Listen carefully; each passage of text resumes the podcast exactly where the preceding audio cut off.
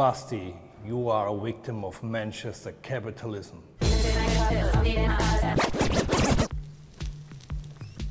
The Bundesliga was a welfare state. Guardiola would always rotate you in the squad.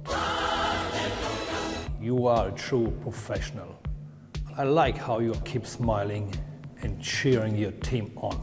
Hey, buddy, this is just social media. I want you back on the pitch. You are not an old retired man yet.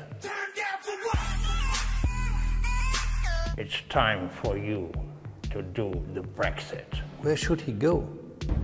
America? They're sending people that have lots of problems, and they're bringing those problems with us. My recommendation say no to Donald and go to Italy. Bella Italia. I can tell you, Italians love real legends. What do you think? Drop me a line.